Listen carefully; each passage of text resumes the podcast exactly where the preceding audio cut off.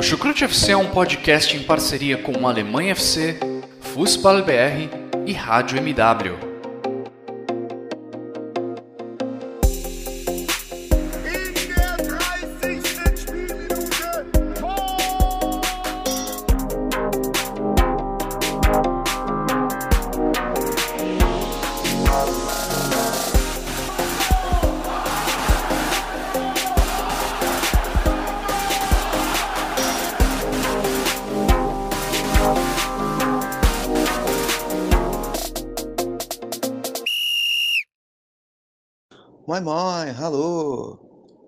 Sejam todos muito bem-vindos a mais uma edição do Chucrute FC. Essa edição agora que você vai passar a ter a colocar na sua agenda, né, as edições semanais sobre a segunda Bundesliga, né? Acredito que essa esse, isso cada vez mais, conforme as rodadas forem é, passando, se ambientando, você vai colocar ainda mais o nosso programa e esse esse especial na sua programação do, do Chucrute FC. Então é isso, né? A gente está aqui novamente para mais uma rodada de Bundesliga, segunda Bundesliga, perdão. É uma rodada que tivemos 19 gols, é, três expulsões, né? Foi, um, foi uma rodada com alguns jogos realmente bem duros em questão de, de disputa, muitos gols também, até por isso muitos gols de bola parada também no geral. Então, então vamos, vamos abrir um pouco aqui essa discussão. Jogos que tem equipes ainda sem vencer, equipes é, muito bagunçadas estruturalmente, uma janela de transferências aí que deu alguma modificada em alguns elencos, enfraqueceu uns, fortaleceu outros. Então é isso, né? E para dividir hoje esse episódio aqui comigo, é, eu chamo ele, nosso comentarista aqui sobre a segunda Bundesliga 2, sobre a Bundesliga 2, Thiago Barbosa. Salve, salve galera, pessoal do Chucrute FC, Guilherme. Falar, falar um pouco dessa rodada da Bundesliga 2 que aconteceu nesse final de semana. Lembrando que o jogo do Hamburgo com o ex-Big foi adiado por conta dos jogadores do Auer serem, serem afetados pelo Covid-19. A ADFL, durante uma nova data para essa partida. Vamos aguardar o que vai acontecer daqui nos próximos dias. Bom, né? Já que o, já que o Thiago já disse um pouquinho sobre, as, sobre o que ele achou dessa rodada, né? Falando até informando que é uma, uma situação muito curiosa que o, o Hamburgo perdeu o seu jogo, não teve seu jogo na verdade, contra o SG Aue por questões de, de sanitárias, né, de Covid. Essa, essa rodada a gente, a gente teve jogos muito, muito, muito interessantes, né? Eu vou inicialmente a gente abrir esse podcast, a gente falar um pouquinho do primeiro jogo ali que dividiu a rodada, junto com o jogo do Jan Regensburg com o Karlsruhe, que é o, a partida entre, perdão, entre o jogo entre Sandhausen e São Paulo, que é o jogo entre o Bochum e o Osnabrück. É, são equipes que nesse, nesse início de temporada oscilaram. Foi, o Osnabrück venceu a primeira rodada, perdão, empatou a primeira rodada e venceu a segunda rodada, um derby da Saxônia contra o Hamburgo, contra o Hannover, e, e chegou nessa terceira rodada e fez um jogo muito muito abaixo. Eu acho que o, o Bochum, no meu, no meu ponto de vista, teve muito mais chances de vencer. As chances que o Bochum criou foram inúmeras e que algumas com erros até de definição bizarros. O campo lá, por mais que tivesse impedido, perdeu um gol debaixo da trave. O Pantulit também, que é um outro jogador é, da equipe ponta, da equipe do Bochum, também desperdiçou muitas chances. Então, é, eu gostaria de saber do Thiago o que, que ele achou desse, dessa equipe do, do Bochum, é, né, do Bochum e do Osnabrück nesse, nessa, partida e que também apontasse, né, se tiver alguma outra informação sobre o que aconteceu nesse mercado de transferência, nesse deadline day, que para a segunda Bundesliga foi muita coisa, aconteceu muita coisa mesmo, muita, muita, muitas negociações, alguns até que não se concluíram, mas que tinham nomes interessantes para vir para a liga e engrandecer tecnicamente. Então eu gostaria de, dele comentar um pouquinho desse mercado, dessas equipes, é, que se é, se é que algumas delas tiveram é, alguma alteração para ele significativa, né? A gente sabe que o Bochum contratou um zagueiro, um zagueiro do futebol belga, o que é, apenas a, a, tentativa de trazer o Engancan do Hertha Berlim, mas foi fracassada. enfim, agora eu vou deixar ele falar um pouquinho. Bom, o jogo em si foi um jogo muito disputado, né? As duas equipes tiveram boas chances de, de gol. O Borro teve uma boa oportunidade com o Silveira Gambulá, o atacante congolês. Perdeu o gol debaixo da trave foi de uma forma incrível, né? A equipe do, do Borro também teve outras oportunidades com o Milos Pantovic. O, o, jovem, o jovem jogador começou na base do Bayern de Munique, para alguns que lembram dele na base. Também o, teve com o Simon Zoller também, que participou bastante do jogo também, jogador experiente.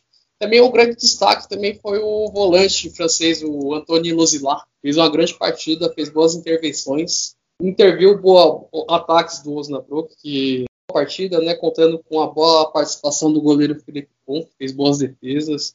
A defesa muito bem com o Guganig e com o Maurice Trapp, também muito bem na defesa. Abaixo foi o atacante Christian Santos, tem outro venezuelano, né, que foi a contratação dessa temporada vindo do La Coruña, fez uma partida muito abaixo do esperado, né? O, a equipe no segundo tempo, com o, os Lilavais tentaram mudar com o, Mato, Muto Halp e com o Mike Hyder dando mais dinâmica ao meio campo da equipe. E também teve um jogador expulso, que foi o lateral Adini, né? Uma expulsão muito é, pelo segundo cartão amarelo e deixando a sua equipe com um a menos já faltando 10 minutos no final do jogo.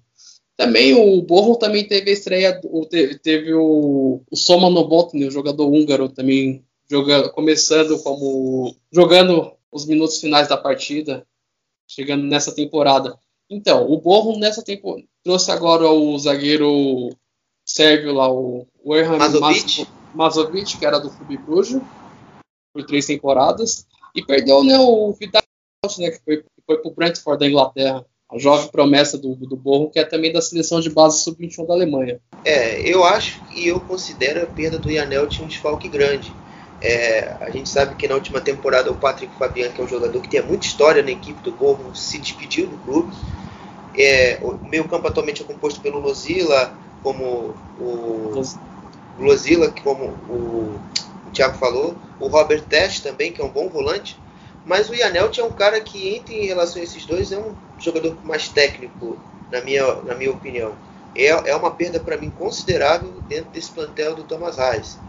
Que, por sua vez, também não consegue. A equipe, a equipe cria muito volume nas partidas e é incrível como perde chances. Né? Eu, eu, eu, o Thiago já disse um pouco mais, eu também. É de se impressionar. É uma equipe que, talvez, se a gente fosse comparar na própria liga, na própria liga o, desapontamento dos torcedores são, é semelhante ao do torcedor do Furts que é outro que também cria, cria, cria e não chega às vezes a vencer as partidas. Então isso, isso preocupa, né? Porque o desempenho do Borro nos jogos são bons.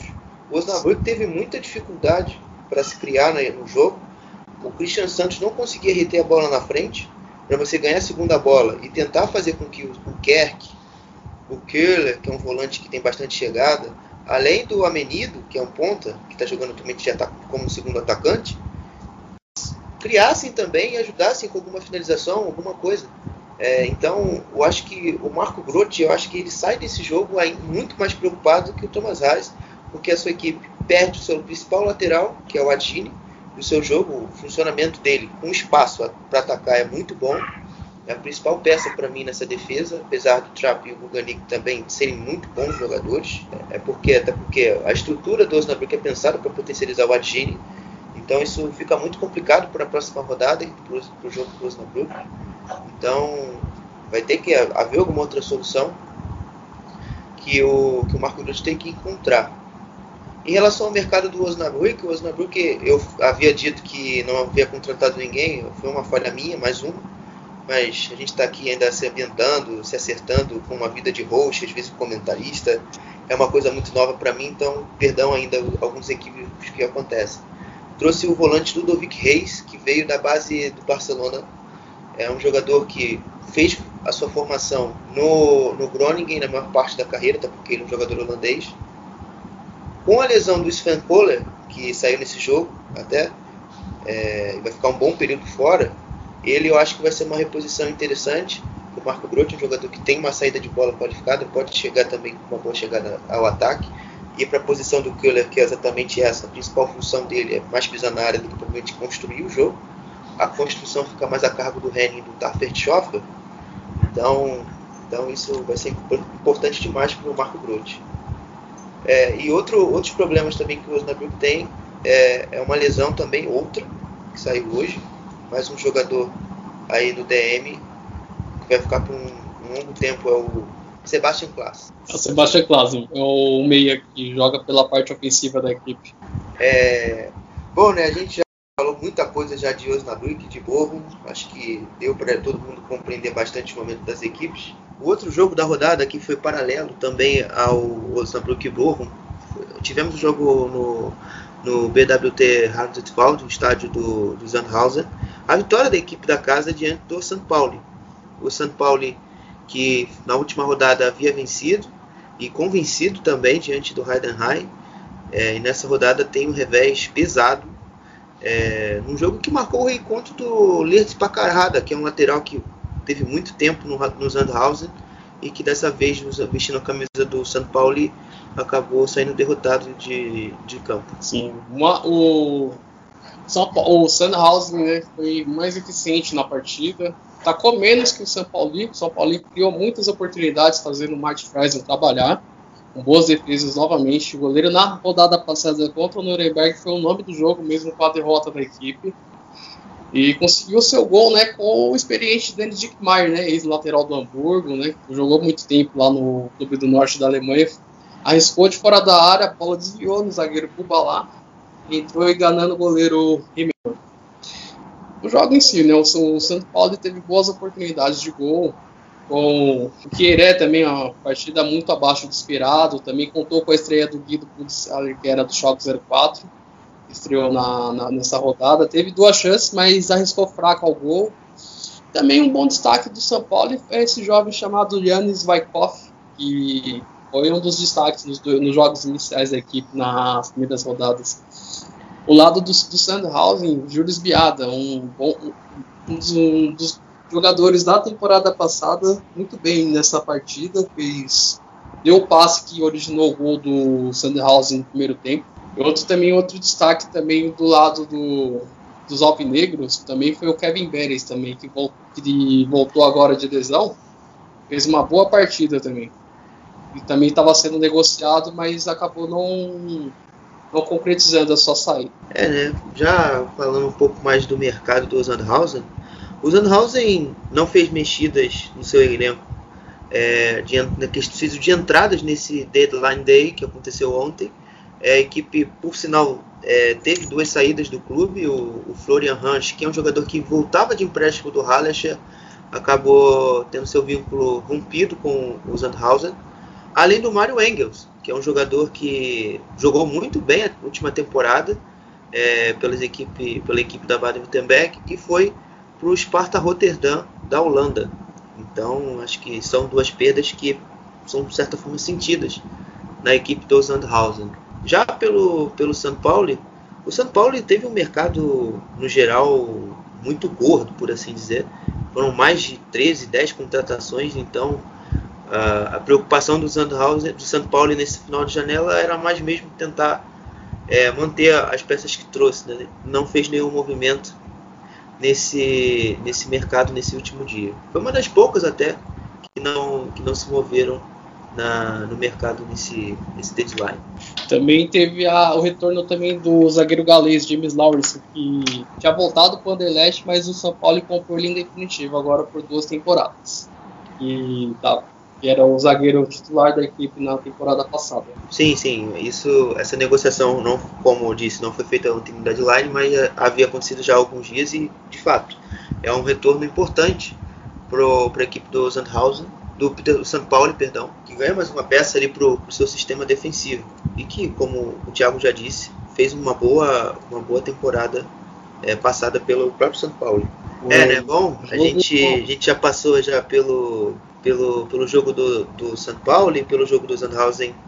É, e também já falamos de, de Bochum e Osnabrück, mas para a gente não ir muito longe nessa viagem à Alemanha, a gente vai ficar ali mesmo na Baixa Saxônia, onde a gente na última rodada na rodada 2, que a gente, por, por questões, algumas outras questões, a gente não teve uma edição. A gente falou, a gente teve na primeira, mas não tivemos na semana passada. A gente teve também um derby da Baixa Saxônia, um derby talvez reduzido em relação ao que a gente vai contar aqui entre o Hannover e o Eintracht Braunschweig, que é o mais famoso derby da Baixa Saxônia, que para os alemães é o Niedersachsen Derby. Então, aí vamos, vamos saber do Thiago, né? O que, que, ele, o que, que ele viu aí desse Niedersachsen Derby. Sim, um jogo bem, bem movimentado, no, mais já no segundo tempo. Braunschweig abriu o placar com um belo gol do Martin Kobianski, fora da área, tirando a, a possibilidade de defesa do, Martin, do, do goleiro Wester. Mas o Hannover não se abateu e reagiu logo, empatou com Linton Maina, um dos, um dos jovens talentos da equipe, né? com o passe do Jake Haraguchi. Fez também uma grande partida pelo, pela equipe dos Rottens e um dos destaques do jogo. Também aí virou o jogo já no, aos 26 do segundo tempo com o Biden, com participação do Marvin Dux, fez um belo gol de fora da área, seguida com outro que, que, também fez uma boa partida, com o lateral sueco Niklas Busch, que chegou do veio do futebol grego. Outro bom reforço da temporada. Mas o jogo em si foi um jogo muito bom. Hannover muito bem na partida, explorou muito o, o seu ataque com o Marvin Dux, com o Weidet, com o Dominic Kaiser e Haraguchi não deu, não deu, não deu, não deu sossego a defesa do Braunschweig, que sofreu muito com as descidas do Hannover 96. Também pelo lado do Braunschweig, o destaque foi o Kablianski, né, um dos principais jogadores da, da equipe, e fez uma, uma boa partida mesmo com a sua equipe sendo derrotada. O Nick Proschwitz, que entrou durante o segundo tempo, também fez um tentou, né, ajudar o Koblianski no meio campo, dando mais dinâmica ao jogo, mas o, a equipe não conseguia criar mais jogadas pelo, pelo, pelo jogo que o Hannover vinha fazendo. E também o Hannover contou com o Jaka que jogador esloveno emprestado pelo CSKA Moscou, e fez o seu segundo jogo pela equipe, que estreou no jogo passado contra o Osnabrück, jogou uma boa parte do segundo tempo pela equipe. É, né? Eu, eu fiquei bem decepcionado com o Hannover nas primeiras duas rodadas, mas essa rodada eu acho que deu para quem tem uma simpatia também torce pro Hannover, deu para dar uma realmente uma animada. Não só porque foi uma vitória em clássico, mas pelo que o Thiago falou, a, o desempenho foi muito bom. É, o, e, e só para falar um pouco do mercado do Hannover, o Hannover ele trouxe o Simon Faletti, um zagueiro já muito experiente, que a gente conhece aí de Bundesliga, jogou no Eintracht Frankfurt, chegou ontem é, no deadline. Foi a única entrada aí entre a gente falando entre os dois times, né? E em contrapartida aí, o Hannover também perdeu um jogador, saiu o Tim Valbrecht, foi jogar no Wien Wiesbaden na terceira liga. Então é uma, apenas uma dispensa, né? Já que a equipe também já havia ter mandado mais de 14, 13 jogadores na, no início da temporada embora. Então chegando mais um aí junto. E, enfim, eu acho que pra, em relação ao jogo passado, a minha expectativa pessoal muito mais positiva. O, uma equipe que na última rodada contra o Osnabrück havia apenas tentado em jogadas de saída longa, usando muita individualidade do Mine e do Haraguchi, e só se resumindo nisso, você vê que a equipe desempenhou o futebol que jogou contra o, contra o Braunschweig é muito animador. Já por parte do Braunschweig, o Daniel Maier já, já, já me preocupava de certa forma desde o jogo da Pocal contra o Hertha. Eu acho que é quando a gente tem uma vitória muito histórica, algumas coisas são passadas despercebidas, né? Principalmente a questão defensiva da equipe. A equipe em nenhum momento do jogo do Hertha defendeu bem, tanto, quanto, tanto que tomou quatro gols, não só pela qualidade individual da equipe do Hertha, mas também pelas falhas coletivas que o, que o Braunschweig tinha. Uh, a equipe deixava muito espaço, na hora de pressionar não pressionava bem, tinha muito espaço ali no meio campo, o Hertha conseguia atrair fácil os jogadores do Braunschweig para um setor e explorar o espaço nas costas com muita tranquilidade, então é, é, preocupa muito a defesa do Braunschweig para o resto da temporada. Tanto que o técnico Daniel Maia, que, que chegou essa temporada, reclamou, pede atualmente da diretoria uma, um jogador para lateral esquerda, porque ele perdeu o Nicolau, que é um jogador que chegou nessa temporada do Dinamo Dresden, mas teve uma lesão séria e vai ficar muito tempo fora. Então, como ainda é permitido trazer algum jogador que não tem clube, não tem vínculo empregatício com nenhum, com nenhum clube, então pode, pode chegar algum jogador para essa posição no Braunschweig pelos próximos dias. Mas, enfim, e, e a análise do próprio treinador sobre o jogo foi muito preocupante. Né? Ele deu a declaração que resumiu o jogo em uma frase. Ele disse: Isso é muito preocupante, isso é preocupante no geral. Porque ele sabe que a defensiva dele não tá boa e o ataque, apesar do Koblanski resolver lá na frente, o, o, Abdullah, o o Félix Cross, que é um jogador que chegou com muito mais nome do que propriamente por ter feito boas temporadas em outros clubes. Então, isso isso, isso para o Braunschweig e para os Ravens fica complicado para você ter uma equipe competitiva para o resto da temporada. É, bom, finalizado já né, esse jogo do Braunschweig, a gente vai falar de outra situação muito complicada na liga, eu acho que talvez a pior dentre os 18 clubes, que é a situação do Karlsruhe. O Karlsruhe simplesmente é o último colocado da, da, tabela, não venceu os jogos, não marcou gols, porque perdeu de 1 a 0 do Bochum, perdeu de 1 a 0 do Regensburg e perdeu de 2 a 0 para o Hannover na primeira rodada. Então, o Kazu é, por mais que tenha tido desempenhos até bons, o resultado não vem. E isso preocupa muito a, a direção, o próprio técnico Christian Eich, né? Eu gostaria de saber do, do, do Thiago sobre também o que ele viu da, desse, desse jogo das duas equipes. Sim, o primeiro tempo pouco truncado pelo, das duas equipes, né? O, o, o conseguiu seu gol no final do primeiro tempo numa boa jogada do jogador kosovar, Brenese, Albion Brenese, fez a jogada e na cabe, mandou na cabeça do Andreas Albert, fez o gol de cabeça. O jogo em si foi um jogo muito amarrado. O Kalsura tentou, tentou, mas, mas não conseguiu por, Pedro. A equipe está pecando nas finalizações. Fez o goleiro Alexander Maia trabalhar, fez bom, fez uma boa, fez uma boa partida, pegou um pênalti do Felipe Hoffmann, que estava sendo, tava sendo cogitado para sair do clube. O Hamburgo era interessado no, no, seu futebol, mas acabou as negociações não sendo. não acabou tendo êxito pro, pro jogador pro atacante. Do lado do, do Hensburg, uma boa partida do Brenes e do Albers, que fizeram um bom jogo, e do zagueiro Ian Elved, irmão do Elved famoso que joga no Gladbach. Fez uma boa partida, o zagueiro não dando, não dando campo para o adversário que tentou, mas mostrando muita limitação técnica, causou é um dos candidatos que pode brigar pela parte de baixo da tabela. Tem segunda etapa no intervalo da partida com o sul-coreano Choi, ele entrou na partida, mudou um pouco a dinâmica no meio-campo da equipe.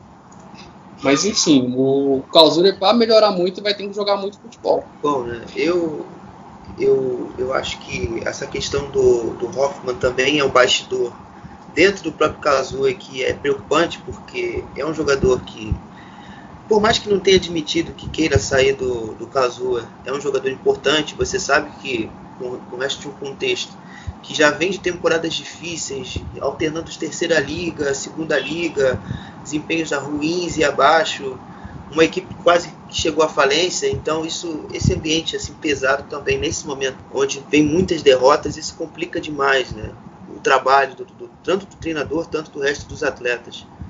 E assim como eu falo muito no Schalke, a questão do calma, do calma, calma, que uma hora a coisa vai funcionar, eu acho que talvez para o torcedor do Kazuya eu tenho que seguir a mesma receita.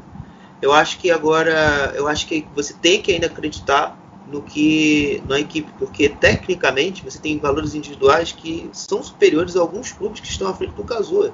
Eu não acredito que o Jeremy Gondorf não jogaria hoje no meio-campo do Braunschweig, no meio-campo do Wolfsburger Kickers, no meio-campo do RSG Big São jogadores, é um jogador tecnicamente acima da média. Marvin Van Dijk, idem. Você tem o Benjamin Goller que chegou e já tomou conta da posição, que é um jogador emprestado do Werder Bremen. Então, acho que ainda há vida. O problema reside, claro, na desconfiança do Hoffman, pela questão do interesse dele ou não no, em jogar no Kazuya. Mas eu acho que ainda assim a gente tem que levar fé nele. Eu acho que ele é um jogador que já tem muito crédito. E por mais que talvez ele não esteja 100%, ele vai entregar pro Kazuya. É, também o Regensburg perdeu o Benedict Gimber, né, no no, durante o jogo também, foi expulso no final da partida, mesmo assim o, o brigou, brigou, mas não conseguiu, com, mesmo com um jogador a mais. É, e já, já falando do mercado, já para a gente tá, finalizar um pouco sobre esse jogo, o Regensburg trouxe apenas trouxe o, Aaron um pouco, um jogador do Hamburgo que jogou a última temporada na, na Hansa Rostock, na terceira liga, é um jogador que, dentro desse contexto de jogo mais de transição, que o Mesat Selim, Selingovic pratica da equipe do Jan Lisburg vai ser muito útil. É um jogador muito rápido, que tem um controle muito forte.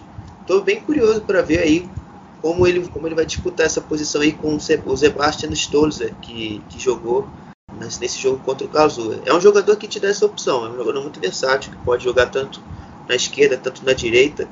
Então acho que aí o, o Mersad Selim Begovic é, pode, pode brincar bastante nessa, nessas extremas da equipe do Regensburg. E também a, o Kazuya não fez nenhum movimento é, nesse deadline para a gente aí comentar um pouco mais sobre o mercado do, do Kazuya. É um trava-língua, né? Esse nome do técnico do Regensburg, né?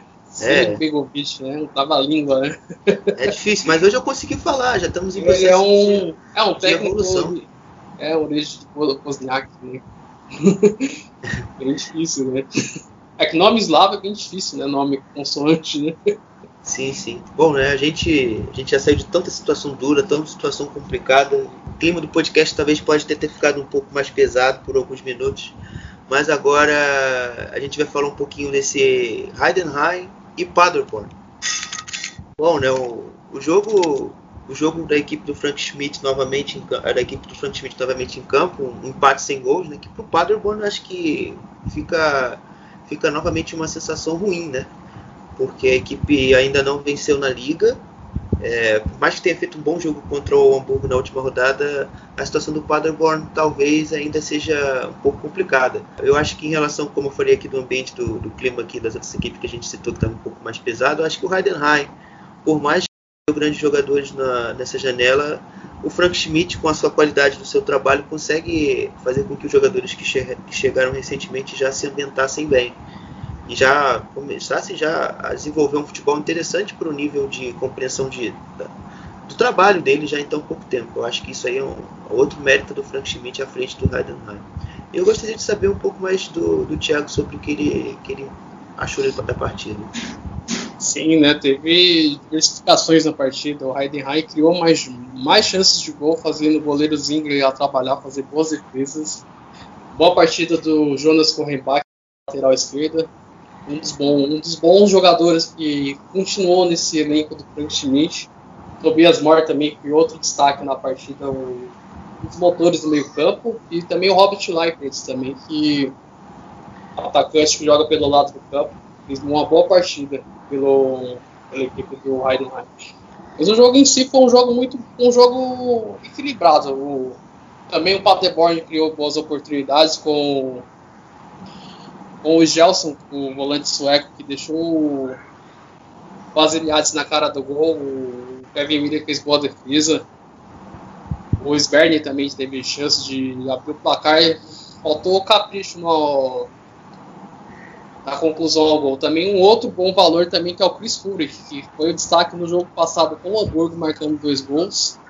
Fez um, entrou durante o, durante o jogo, e, mas perdeu também outras oportunidades de gol também. Ah, é, foi um jogo, é, o jogo Pode- em si foi, falar, foi amarrado. O jogo em si foi amarrado também, mas o Heidenheim teve mais chances que o Paderborn e quando chegava o ataque levava perigo.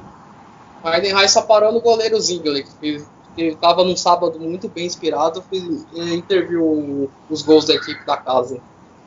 É, é né? E, por, e por- a gente conhece já o Paderborn já do, do Stefan Baumgart, que isso vai acontecer constantemente, né?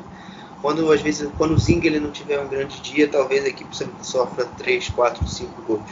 Porque é uma equipe que depende muito da parte física acima de tudo.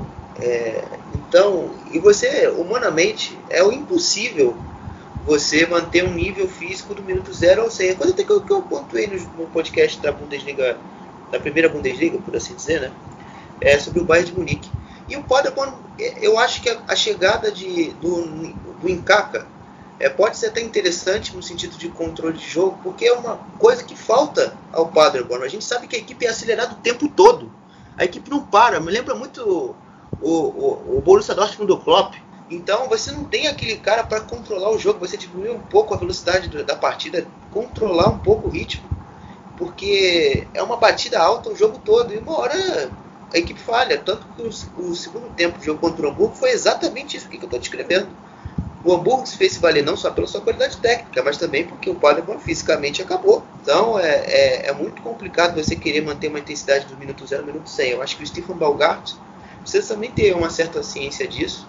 E eu acho que a chegada principalmente desse Ingelson Van do Incaca, não só tecnicamente são jogadores interessantes, mas até mesmo para dar esse controle de jogo, dá um pouco mais de, de, de ajuda nesse, nesse sentido para o Paderborn ter partidas mais equilibradas com seus adversários. É, e para concluir o raciocínio, uh, e, e, também dizer um pouco da janela, o Heidenheim não teve entradas e saídas nesse último dia.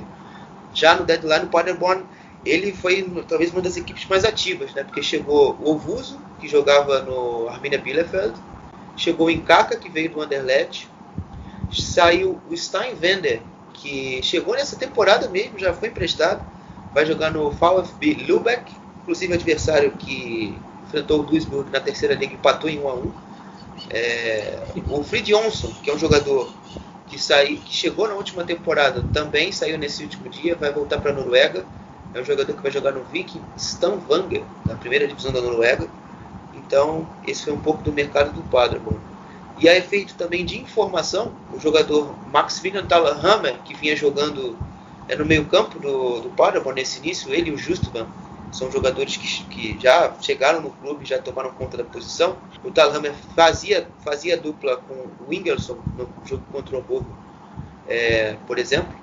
Ele se machucou, vai ficar um longo tempo fora e, e então é um desfalque já Baumgart arrumar. Tanto que isso também influencia na chegada do Encarca, né? porque vai reforçar ali um setor onde o, o Paderborn não tem muitas opções. É, só uma conclusão de janela também, o Sabiri, né, que foi pro futebol italiano, ele estava quase certo com a Lazio, mas acertou com o Ascoli da Itália, para jogar a segunda divisão italiana. Ele estava quase certo com quem? Com a Lazio. É sério isso, gente? Tava pra... Sim, sim, tava quase certo com a Lazio da Itália, mas acabou indo pro Ascoli, jogar segunda é, divisão italiana. é uma mãe, rapaz, que isso, cara. É, Sabino ele, ele surgiu como promessa no Nuremberg, né? Mas não, não, não emplacou, né? Como, como se esperava, né? Ele foi pro Huddersfield, aí voltou para a Alemanha para jogar no Paderborn, aí teve essa negociação que o clube acabou vendendo, né? Foi uma, foi uma oportunidade de mercado que a equipe, a equipe teve para vender ele, né? Sim, sim. Eu, eu, é porque eu fiquei surpreso pelo nível que ele apresentou nessas últimas temporadas. Mas enfim. Mas é, é, isso. Né? Bom, né? O jogo, teoricamente, que a gente teria que falar aqui, mas que foi cancelado o jogo do Hamburgo, não houve. É, então vamos avançar a um jogo, um jogo que foi no norte da Alemanha, um jogo em Kiel, que sagrou o líder do campeonato, né? O Holstein Kiel, que precisava apenas vencer o jogo e torcer para que o, o Nuremberg é, não vencesse o seu jogo contra o Darmstadt e assumiu a liderança da, da, da, Bundesliga 2. É além também do Hannover, além também do Hamburgo, também não precisava vencer. Enfim, e isso foi importante. É, o Holstein é, contra o Holstein muito bom, eu acho que os primeiros 15 minutos foi, foram sufocantes para cima do Düsseldorf. O Düsseldorf não conseguia sair de trás, não conseguia criar muitas oportunidades. É, e o Düsseldorf mais para frente, principalmente depois do intervalo ali, 20, 25 minutos, até o, até o gol de empate que a equipe fez gol contra, né? Por sinal, esse jogo foi muito curioso, cara. Eu cobri também pelo Futebol BR. Foi um jogo onde tivemos dois gols, dois gols contra e, e um, um gol contra válido por Fortuna Düsseldorf. A equipe, depois disso, acabou se perdendo e com um pênalti idiota cometido pelo Danço, é, o Holstein Kiel voltou à frente do placar. Gostaria de saber mais sobre você, sobre você Thiago. É, foi o jogo do show dos gol, do gol contra, né? Pelo lado do, do Dusseldorf, pelo lado do Kiel, né? O Harters marcando o gol contra, foi tentar desviar, mandou o próprio gol. O gol do embaixo do Dusseldorf e o Neffert foi tem, a bola desviou nele. Foi legal. Mas enfim, um jogo bom, um jogo bom do lado do Colson Kill. O Leverne mostrando que pode ser um grande treinador. Destacado foi a destaque foi o Finn Bartos novamente, né? reforço dessa temporada, né, que veio do Bremen, fez, mais nova, fez novamente uma boa partida. Também o Alexander Mully, o, o autor do segundo gol, que deu a vitória da equipe do, do. E abaixo foi o, o Lee Jae-sung, que também fez um jogo muito discreto. Mesmo ele, eu, campos se esforçando para fazer as jogadas, fez um jogo muito abaixo do esperado. Também vale destacar a defesa. A defesa muito bem com o Rafual, com o Marco Comenda na defesa. O Yannick Den jogando de improvisado de lateral no lugar do Bundenberg, fez um bom jogo. E do lado do rosto do, do Dusseldorf, o Sobotka, o experiente jogador da equipe, fez um bom jogo. Buscou mais, buscou mais dado mais dinâmica à equipe, tentou boa parte das jogadas, mas a equipe em si não foi muito abaixo do esperado. O Caraman jogando isolado no ataque, sem o Power Hennigs, que não pôde jogar nessa partida. E também a expulsão do Kevin Dance no final da partida, que fez um pênalti bobo, interferiu querendo retardar a cobrança do pênalti e acabou sendo expulso de forma boba. É, eu falei o termo aqui, até, até me perdoem pelo palavrão aí, mas é. é, é, é porque isso- acontece, a- acontece. acontece esse tipo de coisa quando você às vezes vê um tipo desse tipo de lance. É, enfim, eu acho que basicamente foi isso. Mas só para acrescentar algo sobre o Fortuna, principalmente, que foi uma equipe que eu vi um pouco mais de, de atenção. O, o Fortuna o, usou o Botic exatamente por isso. Esse ponto dele controlador, de você fazer as inversões e acionar o Pledel é, por um lado e tentar acionar o Borrello por outro. E por sinal o Borrello, mais uma vez, um jogo muito fraco. Eu acho que esperavam-se em Düsseldorf que o Borrello fosse o principal substituto do Eric Tome ele vem, vem desempenhando jogo muito, jogos muito ruins, muito fracos, decepcionantes, óbvio, é, para todo mundo lá, que principalmente agora eu acho que o Klaus Alofs, que é o, o grande ídolo do clube da, da década de 70, década de 80, jogador que jogou pela, pela seleção alemã, que chegou, voltou ao clube, é, dessa vez como um, um como, como quase se fosse um, um diretor ali, um diretor esportivo quase, não tem o papel do Uwe Klein, que é o diretor esportivo, mas um, um cara que fica ali por trás, é um intermediário entre o Uwe Klein e o Thomas Hotgerman, que é o grande CEO do clube. Então, é um cara que chegou, acho que principalmente a efeito de mídia, é um cara que traz muita coisa, o Klaus Alof. Tenta também ajudar, né, intermediar esse, essa questão aí gerencial. Mas dentro do campo, é, as pontas, o Pledel talvez eu acho que foi o nome mais interessante aí que a ponta do Düsseldorf conseguiu ter na, na partida. A gente não pode cobrar muito do Caraman se a bola não chega. Eu acho que isso que também incomoda, porque o Fortuna focou tanto em reforçar as posições de, de lado de campo, mas esqueceu do principal jogador que para abastecer os atacantes. É, faltou o meia chegar. Eu reclamo e falo isso não é de hoje. Eu falo isso desde o início da janela que se abriu porque que perdeu o Skutoglu e perdeu o Berisha e não reforçou nenhuma dessas posições. Então a gente viu a evolução dos jogadores na defesa. Por mais que o Danço foi expulso, teve uma atuação muito fraca. O Krajnic estreou e fez um jogo muito bom. Ele fez dupla com o Danço, jogou mais por ele e pelo Danço. Então acho que a expectativa na, def na defensiva tá boa, a, equipe conseguiu reforçar-se bem. Mas é isso, eu acho que faltou uma ação talvez mais efetiva do mercado.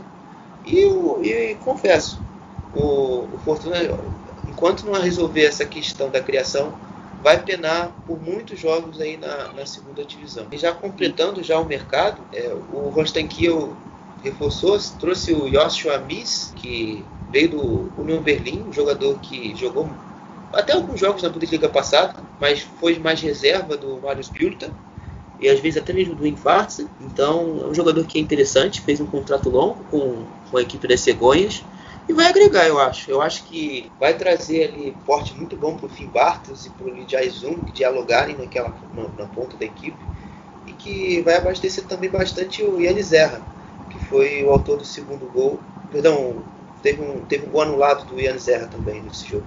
Por isso que eu foi anulado isso, anulado, anulado. O Yannis Zerra também, que é um bom centroavante, um centroavante alto, combina muito com o perfil até mesmo do Fortuna Düsseldorf, o adversário. Então é isso, acho que vai, ajudar bastante. Ele, ele, é um jogador que interioriza mais as jogadas, tem aquela, aquela questão da, da movimento de, em diagonal muito forte. Então vai ser, vai ser um reforço interessante aí que chegou ao Holstein Kiel. Em contraponto, o Daniel Hanslick saiu do clube vai jogar agora no Kaiserslautern na terceira liga.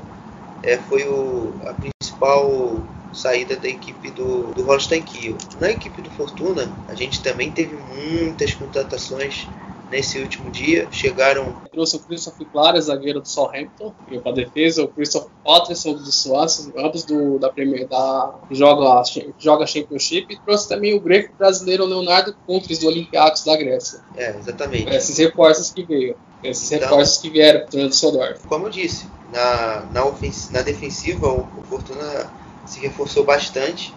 Bem, até o Christopher Claren era mais um zagueiro, para você talvez você colocar ele para competir com o André Hoffmann, com o Krajnic, com o próprio Danso, e além do lateral esquerdo, o Coutris, que é uma posição que pô, o Harter, ele de certa forma tem decepcionado, eu acho que é um jogador que o torcedor do Fortuna Düsseldorf esperava um pouco mais, e não está entregando ainda tanto. E o Peterson, que é um jogador mais de lado de campo, eu acho que vem até mesmo para para suprir essa questão do, do Borrello, que o Borrello está muito abaixo do- da expectativa.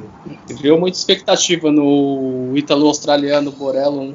Muito, não, os jogos que entrou muito mal na partida, começando todos os jogos como titular jogando mal. Jogando Exato. muito mal. Exatamente, e é por isso que, que incomodava. E Incomoda a torcida, eu acho que já para a próxima rodada o Uwe Rösler não vai contar com ele e também com o Matias Zimmer, que se machucou e saiu, entrou o também Jean Zimmer, que também saiu do jogo machucado, então outros problemas também ainda tem o Rösler para a próxima rodada. Né, É, já, perdeu o Ampomar. Perdeu, deixa eu só terminar. Perdeu o Ampomar, né? Que foi pro futebol belga, né? Pro Antuérpia. Foi Exatamente. concretizado agora, foi concretizado ontem, né? A sua Exatamente. saída. foi a principal perda da equipe do, do, do Fortuna nessa janela, eu acho. Fora o Ayhan também, que era um nome que já era destaque do time há algum tempo. Bom, a gente já avançando um pouquinho mais na rodada, a gente vai para o último jogo do domingo. A gente vai falar um pouco do Wolfsburger Kickers que enfrentou o Brotherfield. O Wolfsburger Kickers que estreou um novo técnico, o Michael Schiele, foi demitido na última semana, na última terça-feira, se não me engano, pela direção da Flyer, Flyer Arm, que é uma empresa da Baviera que tem os principais nomes o, o ex-treinador Felix Magath, eh, que já não havia ficado descontente com o Michael Schiele há algum tempo, então eles só esperaram os vacilos do trabalho para tirar ele do comando, coisa que eu não concordo. Inclusive, outros técnicos no, na Alemanha ficaram se posicionando muito contra a atitude da direção da Flyer para demissão do, sobre a demissão do Michael Schiele. Furt é uma outra situação também não tão boa, até mesmo pelo, pelo empate novamente, porque a equipe, a equipe que até aqui mais empatou no campeonato, tem três empates. É, é triste pelo, pelo jogo que o, que, é, que o desempenho que a equipe do Furt tem, tem desenvolvido no campeonato, que tem feito jogos muito bons. Eu acho que em relação aos outros dois, esse foi a partida mais abaixo. O próprio técnico Stefan Leitl admitiu que o jogo do Furt nessa rodada foi muito abaixo e que eles vão focar em melhorar, principalmente na defesa, porque ele coloca a culpa numa defesa um pouco mais jovem para esse jogo. E, de fato, a média de idade era de 20 20,6 anos, então é uma coisa. O seu jogador mais experiente tendo 24. Então ele, ele ficou um pouco chateado com isso. Mas deve ter o Mervin Mavrai para o próximo jogo e, e- reforçar essa equipe na defesa é, contra o contra o contra o Hamburgo.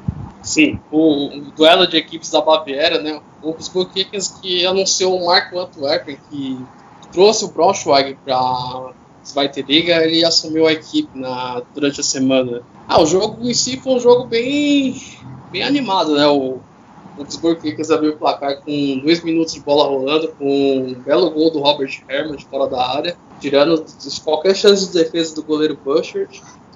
O jogo em si um- A equipe tentou com boas jogadas o Emerick muito mal na partida, jogador de lado de campo. Destacar também o Ronstadt, lateral, que fez bom jogo. Dominique Palma, que fez o gol- o- um dos gols da partida. E também a partida do Arne Pike, que saiu machucado. Também foi muito participativo na partida. Do lado do Grotefurt, uma boa partida do Maximilian Bauer, que fez o gol do empate no finalzinho do jogo o que é jogador conhecido aí da, da primeira divisão, pelo passagem pelo Frankfurt, pelo, pelo, pelo Mönchengladbach, fez, fez uma boa partida. E Julian Green, né, que agora está jogando como segundo volante, né, que no começo da carreira ele era com praticamente um, um ponta, né, um, um segundo atacante, está jogando como um segundo volante agora. Fez um bom jogo pelo, pelo Grotefurt no meio campo. Mas em si o jogo não, no, do Push foi como você mencionou, não foi tão, não foi aquele grande jogo da equipe no, que se espera da equipe do Stefan Light, mas a defesa em si é uma defesa muito jovem que com o retorno de uma viagem, de uma viagem pode ajudar muito o setor defensivo. É, é de fato. E o, o, o o Lightel realmente, eu acho que recuperou o Julian Green, é um jogador que ah, surgiu como uma promessa grande no, na, nas equipes alemãs, mas não conseguiu corresponder. E ele é um jogador que, ele, ele por mais que seja realocado para ser um, um, um, volante, não perdeu a, as suas grandes virtudes, que era a velocidade e a capacidade de compreender o momento de atacar a área, o momento de às vezes de cortar para dentro e finalizar. É um jogador que eu acho que se adaptou até melhor ainda nessa posição como um segundo, como um segundo volante. Foi muito interessante esse trabalho de recuperação é, dele com o Stephen Leitzel. Outro jogador que eu acho que no Furt, que jogou muito bem e que foi protagonista tanto no sentido de criação e tanto no sentido de perdição a oportunidade, que foi o Jamie Leveling. É um jogador jovem da, da base do Grutterfield, que é uma base que na Alemanha recentemente tem dado bons jogadores aí, não tão em alto escalão de liga, nem nada, mas alguns já poderiam ter avançado a Bundesliga. O David Raum é um jogador interessante, o Leveling é outro. Então tem que ficar de olho. Ele perdeu dois, dois gols na partida, mas criou bastante, foi ajudou muito. Então eu acho que é muito bom a gente ficar de olho nesse time do Stephen White. Já pelo Também tem o Michael. Fala. Não, pode, conclua, conclua, conclua. O, o Wolfsburger Kickers eu acho que, que tem agora, consegue ser um pouco mais competitivo também. É uma equipe que, por mais que perdeu o Luca Pfeiffer pro Midland na Champions League, agora vai esse, esse tipo de Marquês, mas trouxe também outros jogadores. O Dominic Baumann foi, fez, o, fez o segundo gol. É um jogador que não fez a equipe perder a, e sentir a falta do, do Luca Pfeiffer, é, e que vai ajudar ali junto com o Kopash, que é um jogador que, que é da base do Stuttgart, que jogou muito tempo no Stuttgart e, e agora foi emprestado ao, ao Wolfsburger. E, e é o principal articulador desse meio campo. Eu acho que é um jogador muito bom para dialogar ali com o Hemmerich, com o Sondheimer, que é um jogador que sempre ataca bastante, com o Robert Herrmann na frente. Então, eu gostei desse, desse primeiro jogo aí do Porto com o Marco Antwerpen. Como eu havia gostado também do jogo contra o Fortuna Düsseldorf, ainda comandado pelo Michael Schill. É, eu acho que dessa vez a equipe encontrou o que faltava para ser competitivo. Acho que admitir também a sua limitação, acho que é positivo. Foi, acho, na, minha, na minha visão, já conseguiu admitir, por mais que tenha apenas um jogo no comando do Antwerp. Vamos baixar um pouco mais a linha, vamos tentar se defender mais e controlar o jogo sem bola e explorar as transições. E o jogo direto com o Bauman agora, que é apenas o, o atacante que, que, jogou no jogo contra o Frankfurt. E é isso. Agora, você querer ficar construindo pelo chão, não que isso seja errado, gente, mas a limitação técnica faz com que isso dificulte ser realizado com eficiência e fazer com que a equipe tenha um sentido competitivo forte dentro da liga. E nesse, nesse aspecto me agradou bastante ver o, o, o Wolfsburger Kickers tentar controlar o jogo sem bola, mesmo jogando dentro de casa, mesmo jogando num derby, toda uma expectativa pela primeira vitória no, no campeonato, que quase veio, já que até pelo que o Thiago disse, o gol do, do Bauer, o zagueiro, saiu no último minuto. Então, elas ficou no quase. E eu acho que mais pra frente os Burger Kickers têm totais condições de engrenar. Sim, outro nome também bom do Grotterfush é o Marco Meyerhofer, também um bom lateral. É também um das, jogador da base da equipe também. É, eu quero que eu ia mencionar também. Bom, né? Já a gente agora já disse já um pouco do jogo, agora a gente vai falar um pouco. Falar um pouquinho da janela, né? Dos, dos dois times, né? Sim, sim. O, o Wolfsburger Kickers, né, nesse último dia, teve também um dia bem movimentado. Ele, por mais que perdeu apenas Luca Pfeiffer, reforçou com quatro jogadores da sua equipe. Trouxe o Mitya Lotrich, do Celi, é um clube da, da, que pertence a algum clube dos, da antiga região dos Eslovênia. Balcãs. Isso, clube esloveno. Isso. É, também trouxe o Lars Dietrich, Dietrich é, que jogava na base do União Berlim, é, um zagueiro é, pode ajudar também nessa equipe. Reed Monse, jogador do Tum da Suíça, chegou ao clube, 31 anos, no atacante. E o brasileiro, vai fazer uma dupla de zaga com, com o zagueiro Douglas, na camisa 19 do Wolfsburger Kickers. É, espero, torço para isso. A gente tem uma dupla de zaga brasileira na equipe, que veio do Hamburgo, né? O Everton, que até é curioso, ele é um jogador que passou recentemente por uma cirurgia séria, eu acho que foi no coração, não foi, Thiago? Foi testículo, testículo. Dos testículos, ele passou isso. O Everton, ele, desde que chegou no Hamburgo, fez apenas cinco jogos pelo, pelos dinossauros e sofre muito com lesões. É, isso é, brasileiro. isso é um contraponto. E ele teve também passagem pelo Nuremberg na temporada retrasada. Isso, a Bundesliga. Também um jogador experiente, né? Passou pelo futebol, pelo futebol português também, pelo esporte, pelo Braga. Também vai vir para reforçar essa defesa do Gusbuck. É, do lado do brasileiro barro holandês Douglas, né? Chegou essa temporada, né, que estava suspenso por, por conta do doping, né? Ele ficou quase dois anos fora do, futebol por conta dessa suspensão que ele teve por doping. Bom, já no Furt, as chegadas e saídas foram um pouco mais contidas. A equipe do Furt trouxe apenas o Simão Asta, que é um lateral muito interessante, muito promissor, vindo do Augsburg, lateral direito, que ficou sem contrato. Tem passagem pelas categorias de base do. do- do- não, pela, pela seleção alemã de base, perdão. Então, é um reforço aí para a posição da lateral direita. Já as saídas, a equipe deu, deu não, mas emprestou o, Stefaniak para o Dinamo Dresden na terceira liga, um jogador que a gente que alguns torcedores do Dresden já conhecem muito mais do que eu, muito bem, porque fez muita fez uma temporada 17 18 muito boa no Dresden, tanto que fez com que ele fosse vendido ao Wolfsburg, só que no Wolfsburg não não emplacou e agora vai voltar para casa, por assim dizer. E outro é o Kevin Prince Redondo, que é um jogador que também já tem uma longa estrada na segunda liga, na segunda Bundesliga. É um jogador que já jogou no, no Union Berlim, chegou ao Furt, também no final agora desse nessa no final da temporada é, já já não tinha tantas chances assim e agora vai jogar pelo Kaiserslautern na terceira liga.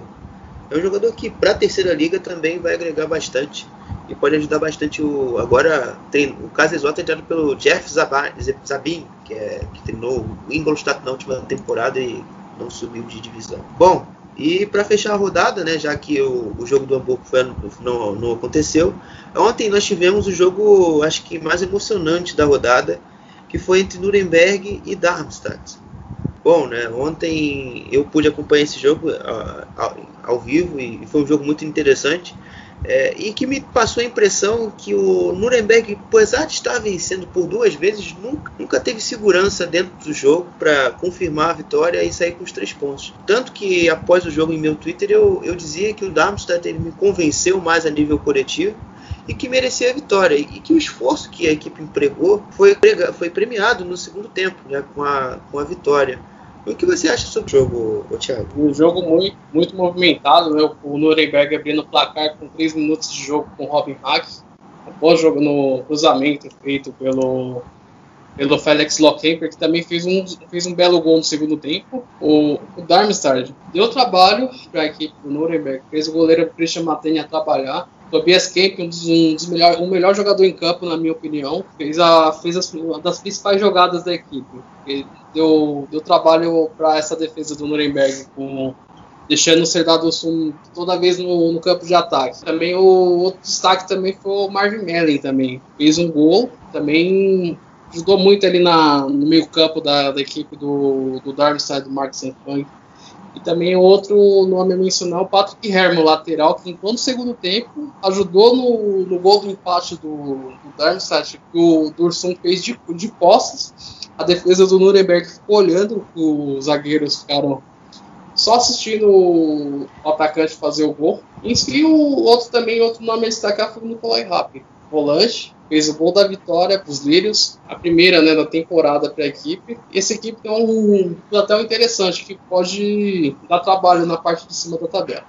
O Nuremberg ainda tem muita coisa a melhorar. Mesmo com a vitória no jogo passado com o Sandhausen, ainda tem muita coisa a mexer ainda. O Johannes Geis, novamente, fez um bom jogo, deu um belo passe para o Lokemper fazer o gol segundo gol da equipe. Defesa não foi muito bem, o Valentino muito mal na partida, errando muitos passes, sendo muito vulnerável ali pelo lado direito da, da defesa do Nuremberg, que sofreu muito ali na boa parte da, da segunda etapa. Eu penso semelhante ao que você, ao que você trouxe, o, o Thiago.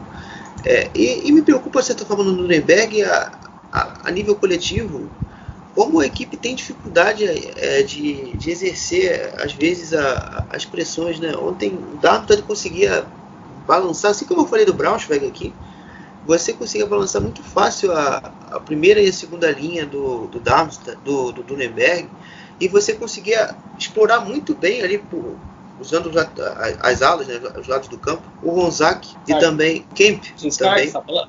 Ah, o Kemp também, as alas.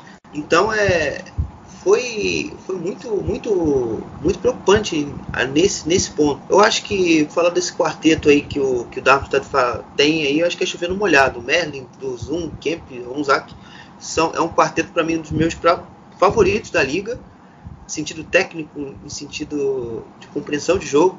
É, é muito são muito bons esses atletas. Eu acho que principalmente o Merlin é, já poderia ter dado avanço à Bundesliga. É um jogador muito promissor da base do Darmstadt. O Durzum é um pouco mais experiente, mas já fez boas temporadas há muito tempo. Tanto que ele chegou até a ser cogitado para reforçar o União Berlim no, no período do mercado.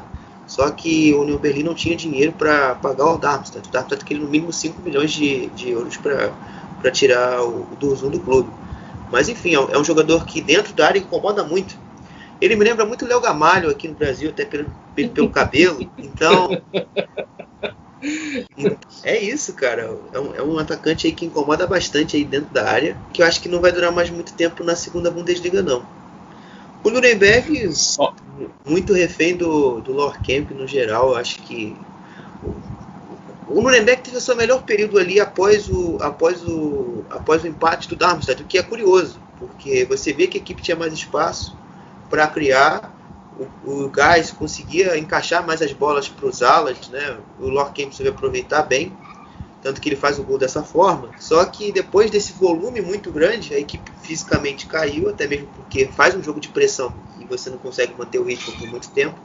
Fisicamente você decai e o, e o jogo passou a ficar num ritmo mais lento no finalzinho. E na Bacia das Almas, o Rap de cabeça é, faz o terceiro gol. só uma correção, o Merlin ele começou na base do Casper. Só uma correção só. Ah, sim, sim, beleza. E terminou a formação no Darmstadt, é bem verdade, é isso mesmo. Então, é, é isso. Mas enfim, acho que todo esse, esse quarteto aí, pelo menos, pega um banco na, Bundes, na, primeira, na primeira divisão de tão bons que são. Já comentando um pouco sobre o mercado, o, a equipe do, do Nuremberg emprestou o, o Lucas Schleimer para a equipe do Saarbrücken na terceira liga, por sinal é o líder da, da, da competição. Já o Darmstadt. É, Só o. Hertner que foi pro Lubeck, só. Só o Sebastian Hertner que saiu O- pro. Isso, isso, exatamente. O, o Sebastian Hertner, é, que saiu do, da equipe do Darmstadt, foi a única movimentação também, assim como o Nuremberg teve uma dispensa pro, pro resto da segunda divisão. É bom, né? A gente já comentou sobre os resultados, sobre os jogos, então Só agora é o momento de nós do- elegirmos. Opa, vai, Só, fala. deixa eu só falar do reforço que. dos times que não jogaram, do Hamburgo e do Auer, né?